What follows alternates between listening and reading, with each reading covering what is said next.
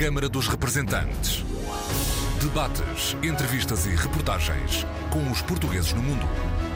Câmara dos Representantes, com Paula Machado.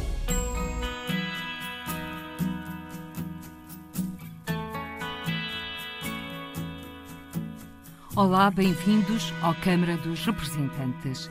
Mais de 200 projetos, cerca de 400 eventos em Portugal e em França são os números da temporada cruzada que decorreu entre fevereiro a outubro deste ano. Uma iniciativa da diplomacia portuguesa e francesa que chegou a dezenas de cidades e vilas dos dois países estima-se a 3 milhões de pessoas. A semente lançada à terra tem condições para germinar é a convicção de Emmanuel Demar Simota, presidente da temporada cruzada. Estes nove meses de trabalho entre os dois países, entre muitas pessoas diferentes, as cidades, 85 cidades em França, mais de 50 cidades em Portugal, a trabalhar em conjunto.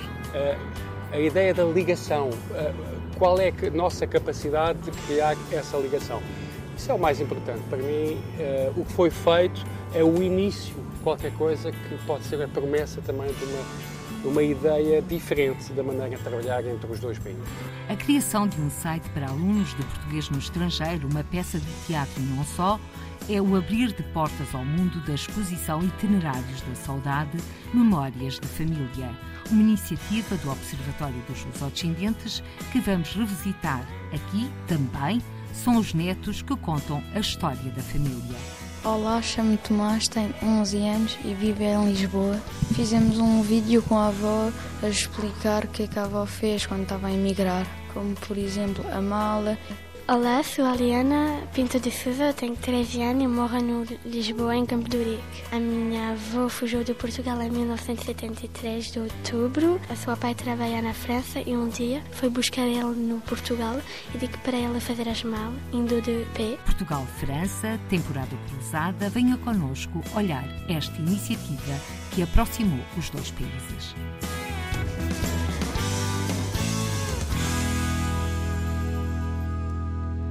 Foram nove meses de cruzamento de cultura, ciência e conhecimento.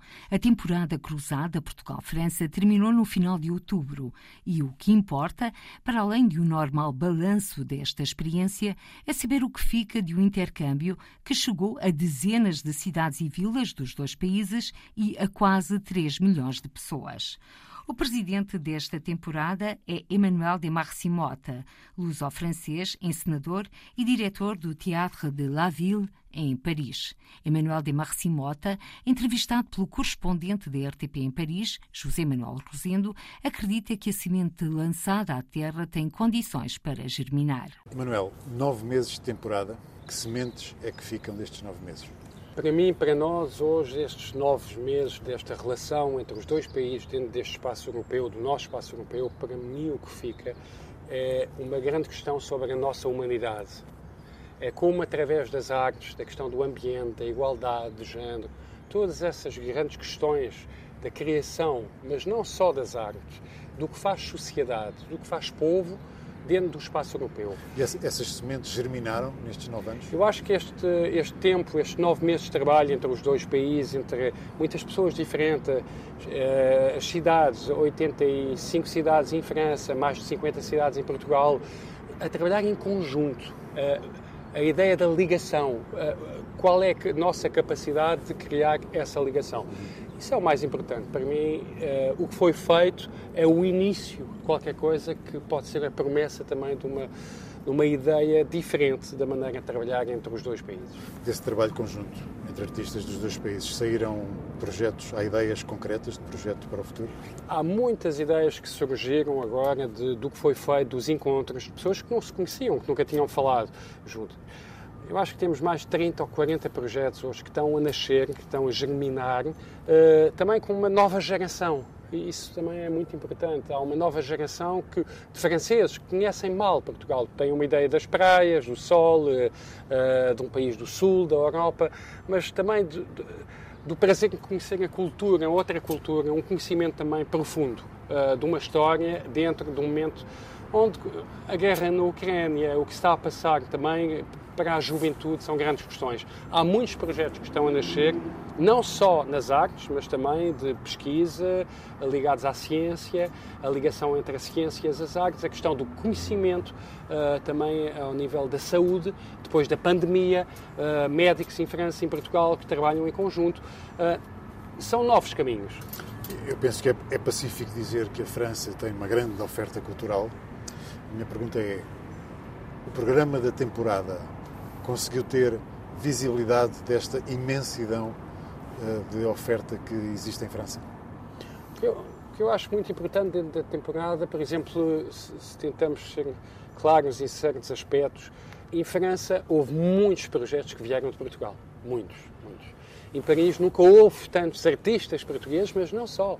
Uh, pessoas ligadas à questão do ambiente, pessoas ligadas à questão da pesquisa científica, uh, da educação, uh, da igualdade de género, mas também dentro da nossa sociedade.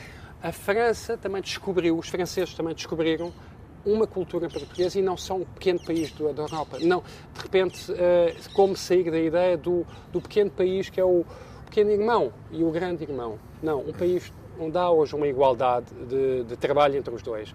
E do lado português, uh, os franceses sempre tiveram, através da cultura, os portugueses sempre tiveram uma ideia da cultura francesa e, e, e, já há muito tempo. Então, podemos concluir que foi mais relevante para os franceses do que para os portugueses, no sentido de haver essa aproximação? Não, eu acho que a França, que tem, que tem muitas ligações com muitos países da Europa e que, com os alemães, que têm um papel, vamos dizer, fundamental dentro de um, de um jogo europeu, uh, ficaram muito sensibilizados a um país como Portugal. Isso é muito importante. Essa ideia também de uma Europa transversal e não só piramidal.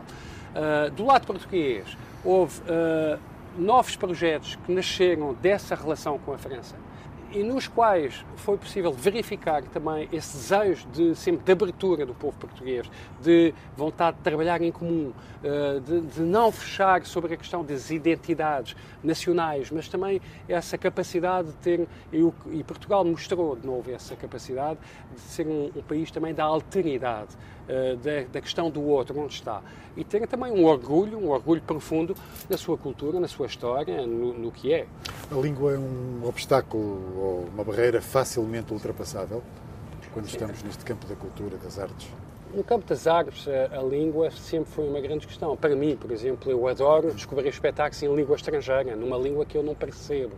Uh, é fundamental ter também o, o gosto de conhecer e de ouvir uma língua que não percebemos imediatamente, mas de ter a capacidade de observação do outro. Dentro do campo das artes e da cultura, a diferença, o que não conhecemos, o que não é já comum a cada um de nós é, um, é muito importante, uh, porque não estamos a falar só do consumismo, mas de uma maneira de descobrir também um conhecimento que vem do outro e que é um estrangeiro. Dentro da cultura, as artes e as artes, a questão da barreira, como se diz, de uma língua, uh, tem que ser sempre ultrapassada para mostrar que a relação humana não depende só de uma língua. Que tipo de espetáculos ou de exposições, de que tipo. O que é que teve mais procura por parte do público francês? Uh, foi, foi, foi o teatro, foram os espetáculos musicais, foram as exposições? Houve muitos momentos muitos diferentes, de grande êxito. A, a, a pintura portuguesa que foi mostrada no, no Louvre, no, no, no, Museu do Louvre, grande museu em França, muito importante, mundial, teve muito público. E há muito público que ainda vão lá hoje uh, descobrirem esses pintores do século XV, XVI, que não são conhecidos. Uh, o teatro e a língua portuguesa também não é uma língua muito conhecida, eh, mesmo se há muitos portugueses que vieram uh, viver em França. Uh, mas pela arte do teatro, ouvir a língua portuguesa bem dita no palco pelos atores portugueses. Isso teve também, foi uma grande curiosidade para muitos franceses e foi muito positivo. Ao nível da ciência, eu acho que a questão do ambiente, Portugal mostrou ao nível da ciência e da pesquisa que não é um pequeno país, que é ao nível da questão do, do, dos oceanos, por exemplo. Portugal tem um Ministério do Mar Portugal está à frente mesmo da França em muitos aspectos uh, sobre a pesquisa, as orientações e, e, questões sobre o futuro. Isso teve também foi um grande êxito dentro do mundo, vamos dizer, de universitário, mas não só também dos conhecimentos. O que é que podia ter sido feito para que a temporada fosse melhor? Se é que alguma coisa não, sim, há sempre, temos sempre uh, Ou seja, críticos sobre o que fazemos. Hoje, que é que faria de diferente? Eu tenho sempre o desejo, e nós todos, que a ideia da democracia, da participação, onde eh, a apropriação e não só uma visão vertical, mas a possibilidade para todos de se envolver dentro de um projeto, eh, de poder desenvolver um, uma forma de emancipação pessoal, eh, é fundamental. Isso é o aspecto que é preciso sempre trabalhar mais e conseguir mais. Uh, que não, não é só uma programação, não é só fazer uma programação para todos, é também a ideia de como modificar os nossos hábitos e o tempo da temporada é muito longo, foi longo para uma temporada entre dois países, mas é muito curto. Agora a questão é o que é que vamos fazer com o que fizemos? O que é que ou, ou já passou? Ou o que foi feito já é passado. E o que é que acha que devia Não, ser o que eu acho é que profundamente este eh, passado recente da temporada é o novo presente, é o nosso novo presente. É presente no sentido que é o nosso futuro e é dentro do presente que estamos a construir um futuro. É pela nossa capacidade em, em dar, uh, dar um tempo uh, de pensamento, mas de ação também, em comum entre os dois países, dentro do espaço europeu. Como é que vamos trabalhar juntos, os franceses, os portugueses, com os italianos, com os alemães, com os húngaros, com os polacos, amanhã, com o que está a passar? Precisa, precisamos de uma ligação uh, forte e fundamental entre as mulheres e os homens para avançar dentro de um futuro onde há uma ansiedade muito, muito forte dentro de, de, também das novas gerações. Para mim, o, o, trabalho começa agora. Não é a temporada que, que acaba. Há, o, o nosso trabalho em comum começa agora. É a última questão. Há números concretos da, da afluência das pessoas aos, aos espetáculos? Entre o mês de fevereiro e fim de outubro, a estimação de quantas pessoas foram tocadas ou envolvidas dentro dos projetos e como espectadores uh, de todos os eventos é mais ou, menos, mais ou menos à volta de 3 milhões de pessoas nos dois países. Isso corresponde a um objetivo. Agora, como é que essas 3 milhões de pessoas uh, tenham uma modificação também da percepção, isso é que é uh, a questão mais importante para mim. É não só os números, mas a qualidade do que se passou com cada um. São pessoas que diariamente ou com regularidade contactam com o mundo da arte e da cultura ou há também a percepção de que conseguiu uh, captar novos públicos?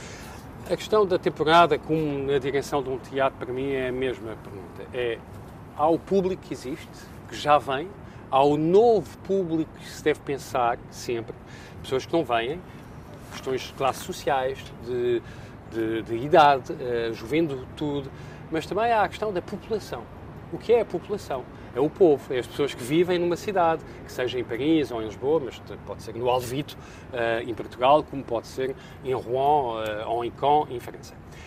Como essas pessoas foram tocadas isso é que foi muito importante dentro da temporada, o trabalho muito bom que foi feito pelas duas comissárias também e pelas equipas do Instituto Francês e do Instituto Camões em Portugal, que foi a ideia pela Manuela Judice e a Victoire de Rosa, a ideia de conseguir tocar pessoas que não são os públicos habituais do, do, do sítio cultural e não só as pessoas que já têm uma ligação com a cultura. Obrigado. A ideia de democracia e participação saiu a ganhar a convicção de Emmanuel de Marcimota, presidente da temporada cruzada Portugal-França, entrevistado pelo correspondente da Rádio e Televisão de Portugal em Paris. Nove meses de cruzamento de cultura, ciência e conhecimento entre Portugal e França, nasceram projetos e foram atraídos novos públicos. Mas o pano ainda não caiu, algumas iniciativas ainda decorrem por cá. A exposição Itinerários da Saudade de Memórias de Família chega amanhã ao fim na Sociedade de Geografia de Lisboa, uma iniciativa do Observatório dos Lusodescendentes no âmbito desta temporada cruzada. Retratos, objetos e vídeos de portugueses que emigraram para a França. Uma exposição em que são os netos que contam as histórias da família. Olá, chamo-me Tomás, tenho 11 anos e vivo em Lisboa. E de que forma é que participaste nesta iniciativa? Fizemos um vídeo com a avó a explicar o que, é que a avó fez quando estava a emigrar, como por exemplo a mala, e também contou uma história que, que, que estavam a usar a mala como mesa, mas tinham deixado um, para dentro os guardanapos dentro da mala e depois tiveram de abrir tudo e de recomeçar. E o que é que ela te contou? Que ela tinha uma mala e que foi de comboio para a França. Olá, sou a Liana Pinto de Souza, tenho 13 anos e moro no Lisboa, em Campo de Urique. A minha avó fugiu de Portugal em 1973 de outubro.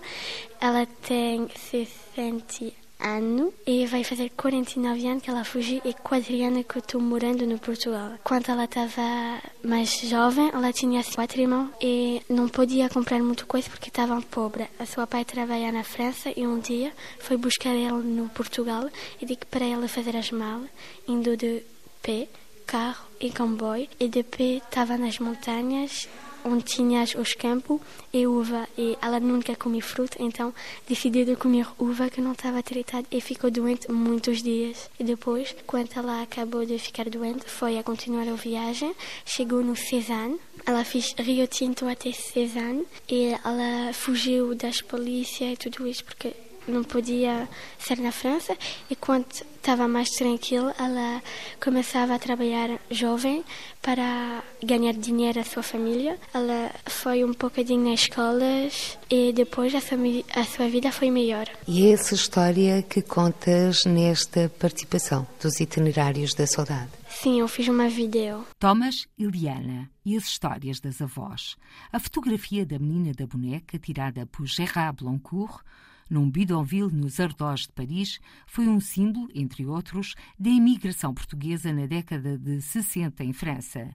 Maria da Conceição, Tina, a menina da boneca, que viu a foto anos mais tarde, foi conhecer o fotógrafo haitiano Gérard Blancourt a Paris e descobriu-se a si própria. No auditório Adriano Moreira, no arranque da iniciativa Itinerários da Saudade, Maria da Conceição Tina partilhou as suas memórias que podem ser lidas no livro que escreveu A Menina da Boneca. Eu fui para a França com seis anos. A minha mãe era uma mulher apaixonada pelo meu pai e vice-versa. Eram eram almas gêmeas, e a minha mãe ficou cá a viver com a sogra, e era uma pessoa que se dava muito bem com a sogra, e o meu pai emigrou porque o meu pai queria ir, na altura, queria ir para a África, mas foi-lhe negada a carta de chamada, apesar de ter lá um tio, irmão da mãe. Foi para a França, em 62, e foi trabalhar, ele tinha pedreiras cá em Portugal, em Vila Nova de Foscoa, mas foi trabalhar para a construção civil, e vivia naqueles foyers de homens. A minha mãe, mulher apaixonada, nada. Na altura não havia telemóveis, não havia praticamente correspondência. Com saudades do marido, decide ir para a França naquelas viagens de assalto. Com o acordo da sogra, mete-se nessas viagens. Comigo com, tinha seis anos e o meu irmão tinha nove anos. E eu dizia que não queria ir.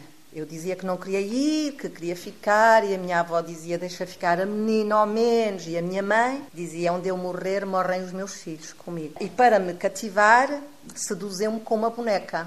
E é precisamente nesta fotografia que o Geraldo tira que eu andava aqui com a boneca, porque isto, há tantos anos, uma boneca era um tesouro. E eu lá fui. E aquilo que eu descrevo neste livro é as lembranças. O caminharmos durante a noite, durante o dia ficarmos escondidos para não sermos descobertos, senão seríamos presos e, enviados para Portugal, não é? Lembro-me que nos davam chocolate negro que matava a fome, mas que nos dava imensa sede. E, portanto, eu tenho paixão por chocolate, uh, deve ser daí, não é? Gostei muito. E depois, eh, como tenho fobia a ratos, mas foi durante a viagem, aquelas ratazanas que andavam por ali, e depois nos bidonvilles, onde eu vivi dois anos, aqueles ratos todos. O testemunho na primeira pessoa de Maria da Conceição Tina, a menina da boneca, uma viagem tribulada que terminou em bem no reencontro com o pai. Um pai surpreso e comovido porque desconhecia os planos da ida da mulher e filhos para viverem a família, na altura,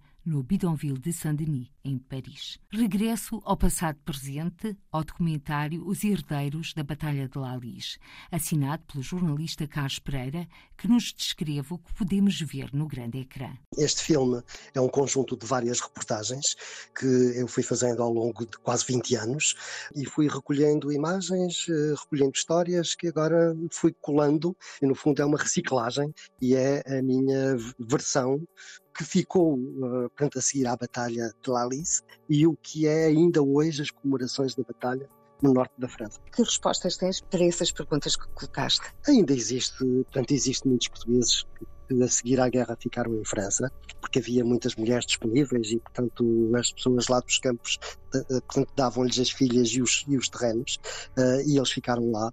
Como eles eram analfabetos ou eram iletrados, eles não guardaram contacto com Portugal, portanto foram dados até como desaparecidos pela própria família, mas há uma vida intensa e essas pessoas lá hoje há muitos que se, ainda se ligam a Portugal, ainda defendem Portugal, ainda choram, portanto, ouvir Portugal, ainda, ainda defendem Portugal e, e, portanto, essa é uma parte importante para mim. Portanto, a outra parte é de contar esta história em duas versões, a versão militar e a versão civil, e por outro lado é de pôr pessoas, portanto, a falar, os governantes políticos que vão lá e as pessoas de lá que vivem estas comemorações anuais que se realizam à volta do dia 9 de abril. Pode ler-se aqui num depoimento, ler-se e ouvir-se.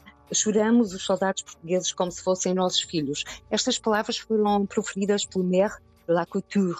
Uh, neste momento vemos também um cemitério com muitas lápides onde a palavra Portugal sobressai. É o único cemitério militar português fora de Portugal. Um, portanto, há 1831 campas. Eu também não o conhecia quando o vi pela primeira vez. Uh, e há, logo na terra, portanto, ao lado, portanto, em La Couture, um monumento enormíssimo. De, isto representaria aqui cinco ou seis andares, portanto, uma torre portanto, enorme, a representar uh, a morte, o combate e os soldados.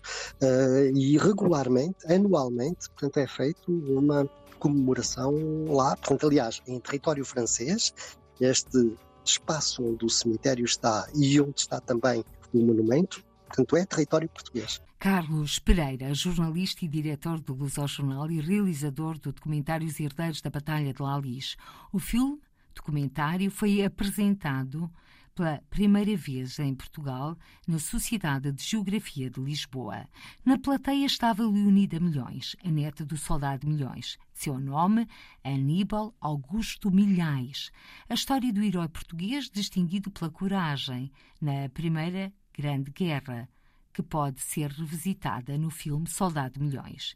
Para Leonida Milhões, que tem o ADN de imigração, a correr-lhe nas veias, mais que reviver a história, o importante é viver. Viver cada momento tendo em conta que ao lado há uma presença, há uma mão, há uma palavra que sempre nos ligou ao passado, quer através de um conselho, quer através de um sorriso, quer através do sentirmos que não estamos sozinhos, porque aprendemos a conviver com o tempo, com as pessoas, com as imagens e com aquilo que nos foi transmitido de geração em geração. E por isso, hoje, quando vejo o filme, não vejo o meu avô, francamente, muito contrariamente, se calhar, ao que toda a gente pensaria, mas vejo a lágrima ao canto do olho quando ele dizia que estiveram milhões, milhares, milhões de pessoas, que viu o sofrimento, que gostava de voltar a uma França desfeita, que ele deixou desfeita, para ver a reconstrução e vejo aquela sombra que se punha no olhar quando dizia que não se fala de morte ou de guerra sem morrer um pouco e que a vida temos que viver de acordo com cada momento com a nossa consciência e com aquilo que achamos que é melhor fazer. A Leonida Milhões, eh, durante esta iniciativa, lançou um alerta.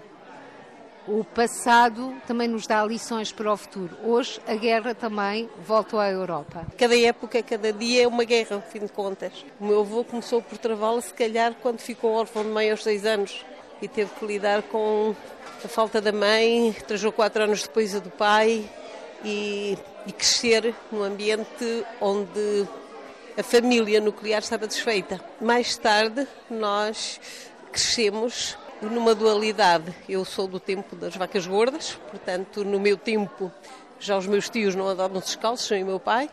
Já o meu avô tinha a casa com que sempre sonhou construída, já era dono de propriedades e de animais e eu já tinha bonecas com que brincar. Por isso aprendi a partilhar com os miúdos da rua os brinquedos que tinha, as brincadeiras, a caça, que ele caçava e mandava levar ao vizinho. E tudo isso hoje me leva para o ambiente de guerra, em que vejo toda essa mortandade, toda essa carnificina, tudo aquilo que é mau, vai construindo no íntimo de nós todos, mas ao mesmo tempo também vejo a resiliência, também vejo a força e também vejo os sobreviventes com outros valores, com outras coisas. Eu acredito que o futuro pertence aos meus netos, pertence aos meus, àqueles que estão para vir a seguir a nós e à geração que eles vão criar. Esse futuro que adivinha e quer risonho, Leonida Milhões, faz parte também integrante de um passado para que a memória não se perca. Como é que começou a despertar o seu interesse pela emigração portuguesa? Sou sobrinha neta de imigrantes no Brasil. Sou neta de uma pessoa que tentou emigrar e não conseguiu, meu avô. Sou filha de imigrante na Suíça, sobrinha de imigrantes em França e Suíça e prima de imigrantes que ainda tenho. Portanto, a imigração teve presente. Depois, como professora, tive colegas que emigraram, filhos de, de imigrantes a quem dei aulas. Portanto, foi uma realidade que me acompanhou desde toda a vida. E antes de começar a imigração do meu pai, já eu ouvia contar a história do meu tio-avô migrado no Brasil. E nessas partilhas de histórias de imigração, que às vezes não são muito comum entre as famílias, que memórias são essas? Para já, como avô, era uma situação em que ele dizia que tentou emigrar para arranjar dinheiro para construir a sua casa, criar a família.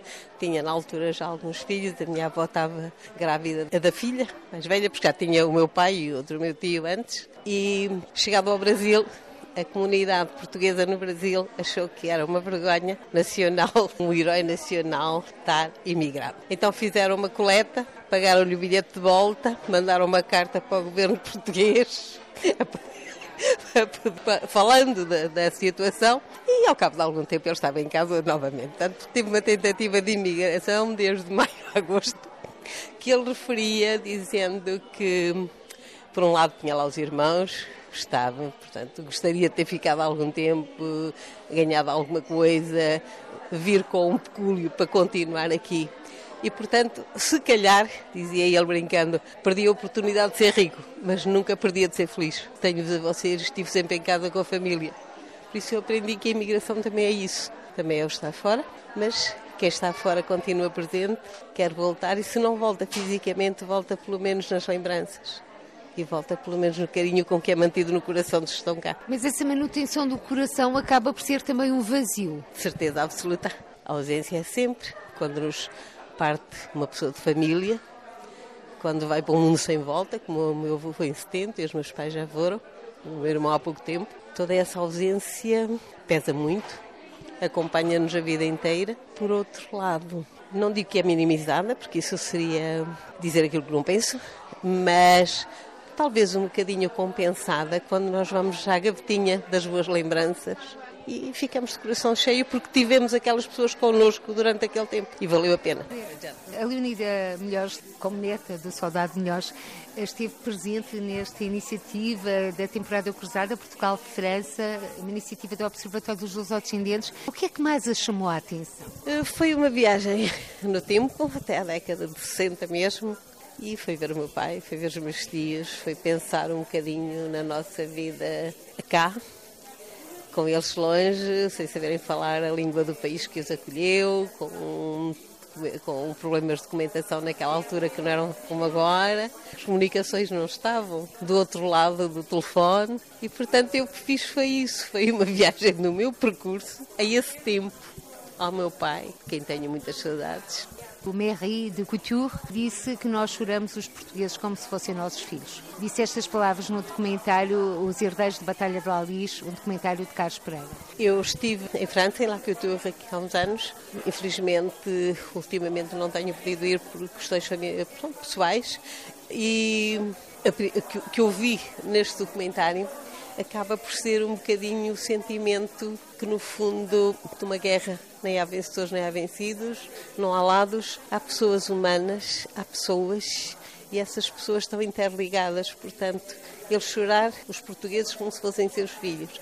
Ou eu ouvir o meu avô dizer, pobre França, que ficou completamente destruída, foram dois polos que se complementaram e que acabam por completar uma narrativa que foi começada há muito tempo, quando pegávamos em papéis, quando pegávamos em cartões, quando desfiávamos um bocadinho do fio de memória em casa, surgiu aqui nessas palavras novamente. Se tivesse que eleger um objeto ou uma imagem para retratar a imigração portuguesa em França, tendo em conta a sua família que se encontra por esse mundo fora, o que é que escolheria? Escolheria um postal ilustrado, retirado de La Couture, porque em França estiveram os meus tios, realmente, mas a partir do momento em que nós lemos, em que me interessa pela história francesa, em que acabo por uh, ver a França uh, do outro lado, não, como, não consigo ver só como percurso de imigração.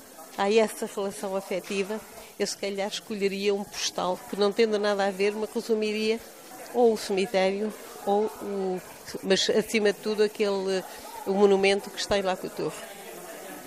Seria o, o postal que eu elegeria, não encontrando esse, o outro, o cemitério de La é aquela, aquela, aquele monumento onde a morte aparece e aparece, aparece o soldado português, mas sobretudo aparece na minha cabeça as muitas pessoas, as muitas flores, as muitas conversas que todos os anos por ali passam. Querendo fazer a abordagem, se calhar de outra maneira, eu acho que ainda, apesar de já ter passado muito tempo, ainda não passou o suficiente para nos reconciliarmos com esses fantasmas que por lá andam.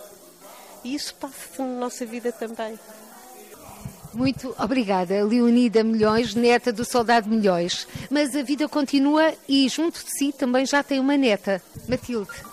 Estamos a falar de imigração portuguesa, da sua família, o seu trisavô, soldado Milhões. Como é que eh, agora, nestes tempos, uma jovem olha para toda esta panorâmica da imigração portuguesa, a presença portuguesa na Primeira Guerra Mundial em França, o livro, o filme, o que é que tudo isto significa para a Matilde? Para mim é um motivo de grande orgulho nascer numa família de alguém que dizem ser tão humano.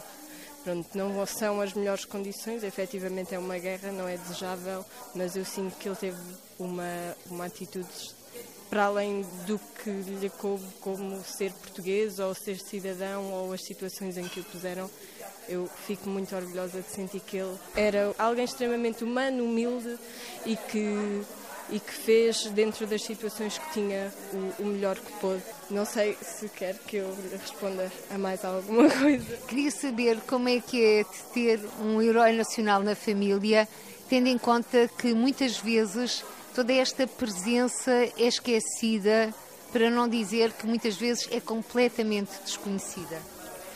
Ora, é esquecida. Eu sinto que, mesmo que seja esquecida, há muitos nomes que nem são conhecidos e que também eram heróis à sua maneira. E todos os portugueses que participaram naquela guerra tinham o seu quê de humano. Ou seja, eu, para mim é motivo de grande orgulho. Uh, não sei em que maneira estará esquecido este nome, mas fico muito feliz que, pelos que possa ser relembrado, seja relembrado. Ele era só um de muitos. O que sentiu ao ver o filme? Eu adorei ver o filme. Um, para mim foi mesmo incrível. Eu já conhecia a história, é algo que está extremamente presente na nossa família. Já nos contam, quase que parece uma lenda, mas é extremamente real, o que é algo inesperado para mim porque é, é realidade e é um facto e, tudo a mim me parece uma realidade algo distante. O filme foi incrível. Entrar numa sala de cinema e ver algo que imaginei durante tanto tempo efetivamente projetado e que daria conhecimento da história a tantas outras pessoas foi mesmo, mesmo incrível. Eu, eu adorei. Leonida Milhões, a neta do soldado Milhões. E também Matilde Milhões, atriz neta com 17 anos. A criação de um site para alunos de português no estrangeiro, uma peça de teatro e não só, o abrir de portas ao mundo da exposição Itinerários da Saudade, Memórias de Família, que amanhã chega ao fim na Sociedade de Geografia de Lisboa, com a fundadora e diretora do Observatório dos Lusodescendentes, Emanuel Afonso, vamos fazer uma visita guiada a esta iniciativa. Podem ver 12 retratos de famílias portuguesas que migraram nos anos 60, estando dividido em seis retratos de famílias que emigraram e continuam a viver em França e seis que vieram para Portugal. Aqui a originalidade é serem os netos, portanto, não é, não é um relato na primeira pessoa, é também, mas são os netos a falar da imigração dos avós através de um objeto simbólico dessa imigração. E temos então famílias de várias regiões de Portugal e que foram para várias regiões de França. Estamos a falar da temporada França-Portugal, daqui só falamos do destino França. E também em cada um dos países ter uma, uma figura mais conhecida, de famílias que regressaram a Portugal, no caso do, do neto, temos a família da Linda de Souza, não é? Se falarmos de um objeto simbólico, é a imigração, é, é a mala de cartão, a valise cartão de Linda de Souza, não é? E aqui temos, então, também o retrato da, da família da Linda de Souza. E no retrato das famílias que ficaram em França, escolhemos uma família simbólica de um soldado português, o soldado João da Assunção, que foi combater na primeira vaga, porque também falámos para além dos anos 60 de, das três grandes vagas de imigração, não é? A imigração portuguesa para a França não começou nos anos 60, ao contrário do que se fala mais, mas sim na Primeira Guerra Mundial com o contingente não é?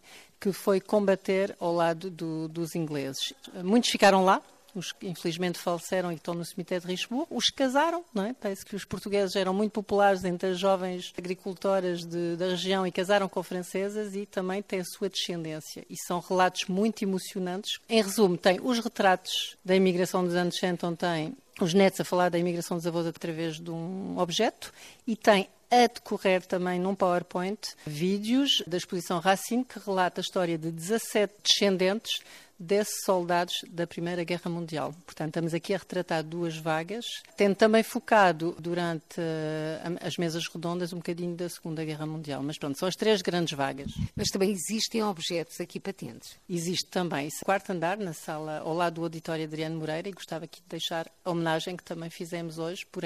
Não há coincidências, o nosso, o nosso, a nossa mesa redonda, a nossa uh, dia de trabalho foi no auditório Adriano Moreira, que foi para nós sempre um, uma grande fonte de, inspiração na gestão de, da diáspora e uh, nesse piso, quarto piso da Sociedade de Geografia, tem vitrines com objetos também físicos, sim. E agora vamos olhar esses objetos. Objetos, temos muitos objetos da imigração, papéis dos consulados, as cartas de séjour, as cartas de eleitor, os passaportes, os, os cartões de eleitor, por exemplo. Essa história da família Marques conta que o avô continua a andar com os três carta de eleitor, incrível, não é? Portanto, bastava uma, mas não foi tão importante conseguir esse ato de cidadania de poder votar país de imigração que ela até conservou religiosamente na carteira os três cartões que foi conseguindo desde que teve autorização, não é? A, em 2000, com a, os, nas eleições locais em França.